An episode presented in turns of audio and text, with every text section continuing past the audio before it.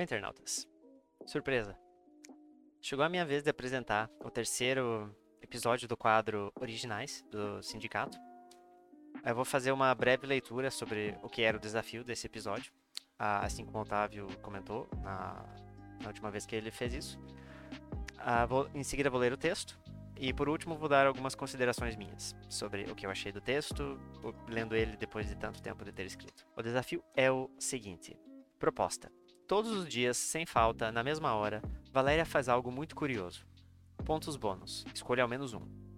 A história não é contada pela perspectiva de Valéria. Valéria não tem um relógio. Assim como Otávio mencionou, esses contos são bem antigos. Uh, em sua maioria, se não todos, eles não tinham nome. Então fiquem com os mistérios de Valéria. Quando conheci Valéria, bem, na verdade não posso dizer que a conheci. A primeira vez que vi Valéria, não dei muita importância. Parecia apenas mais uma moça qualquer, exceto pelo chapéu e lenço azul no pescoço, visitando aquele estabelecimento. Meu refúgio preferido, longe de companhias indesejadas, do barulho irritante de multidões e infectado com o mais aconchegante aroma de café fresco e quente. Dias simples e felizes. Passei a notar sua presença continuamente ao longo dos dias.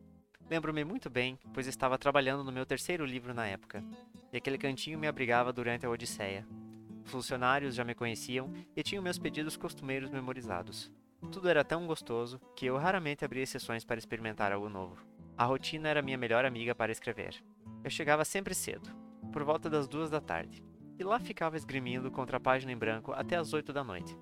Foi fácil Valéria atrair minha atenção, pois ela sempre chegava lá às quatro horas em ponto. Chegava, sentava-se na segunda mesa encostada na parede, quase debaixo de uma samambaia, e aguardava sua companhia. Antes de vê-la no café, ela era uma completa desconhecida. Nunca havia visto mais gorda. Depois de uma semana, passei a sentir um certo desconforto com sua presença. Os funcionários começaram a chamá-la pelos nomes, e um frio crescia em meu estômago. Hoje olho para trás e vejo o ciúme tolo que eu sentia na época. Aquele era o meu lugar seguro, minha Batcaverna, e ela era uma intrusa indesejada. Ao menos foi isso que senti no começo, um sentimento que logo se transformou em curiosidade. Já nem me lembro quando foi que parei de tirar o caderno da mochila. Nas últimas vezes eu nem tocava nele, ficava aberto, em cima da mesa, me julgando em silêncio. Minha ida ao café havia se transformado em uma investigação de pouco sucesso sobre aquela mulher. Sempre que ela aparecia, sua companhia chegava minutos depois, ou quase sempre. Raras eram as vezes que vinham juntos. Mas ela sempre estava lá, às quatro em ponto, sem falhas. O que me deixava abismado é que sempre era uma pessoa diferente. Homem ou mulher, jovem ou mais velho. Sempre um desconhecido qualquer que eu jamais vira nessa ervilha de cidade. Tudo isso apenas servia para me deixar mais curioso. Eu sentava na primeira poltrona logo à entrada, de costas para onde os novos clientes chegavam. Apesar de Valéria nunca ter me olhado nos olhos ou sequer em minha direção, sei que ela estava ciente de minha presença ali. Já havia se passado semanas, e eu não poderia simplesmente me sentar mais perto para tentar ouvir o assunto da conversa. Não conseguiria ser tão descarado. Mas confesso que tentei, futilmente, ouvir as palavras que eram trocadas por aquelas duplas misteriosas. Nunca fui fofoqueiro. Talvez tenha sido isso a causa de tamanha frustração. Como conversavam baixinho, pareciam sussurros, como se soubessem que alguém tentava ouvi-los. Eu já nem pensava no meu livro havia semanas. Trazia a mochila ali apenas como pretexto, e automaticamente, pois era nela que guardava minha carteira. O cheiro delicioso do café não importava mais. Nem sei se eu conseguia senti-lo. Ficava vidrado da pintura móvel que eram aquelas duas pessoas conversando. Eu achava que em algum momento o olhar de Valéria me atravessaria como uma flecha, empalando meu crânio. Mas ela sequer virava o rosto em minha direção.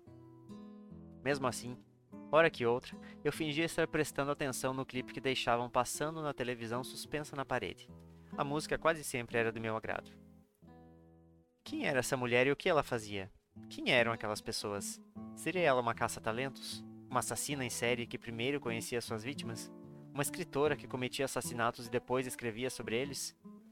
Lembro-me de ter lido algo a respeito uma vez, o que fez minha paranoia apenas crescer. Eu sentia que precisava descobrir quem era aquela mulher e qual seu interesse em tanta gente diferente. Meses se passaram e eu sabia apenas o seu nome, se é que era o verdadeiro.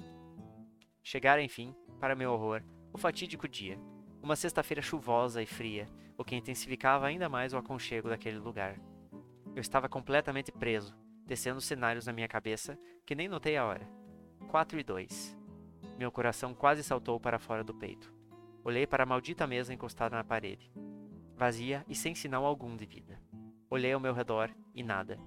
Eu era o único cliente lá dentro. Os funcionários trabalhavam normalmente, sem perceber que eu estava na iminência de ter um ataque de pânico. Nenhum deles pareceu se importar com a ausência dela, como se tivesse sido um fantasma ou uma alucinação minha. Não, não poderia ser. E mesmo assim, ela sumira sem deixar vestígios, uma aparição efêmera cuja ausência me assombrava.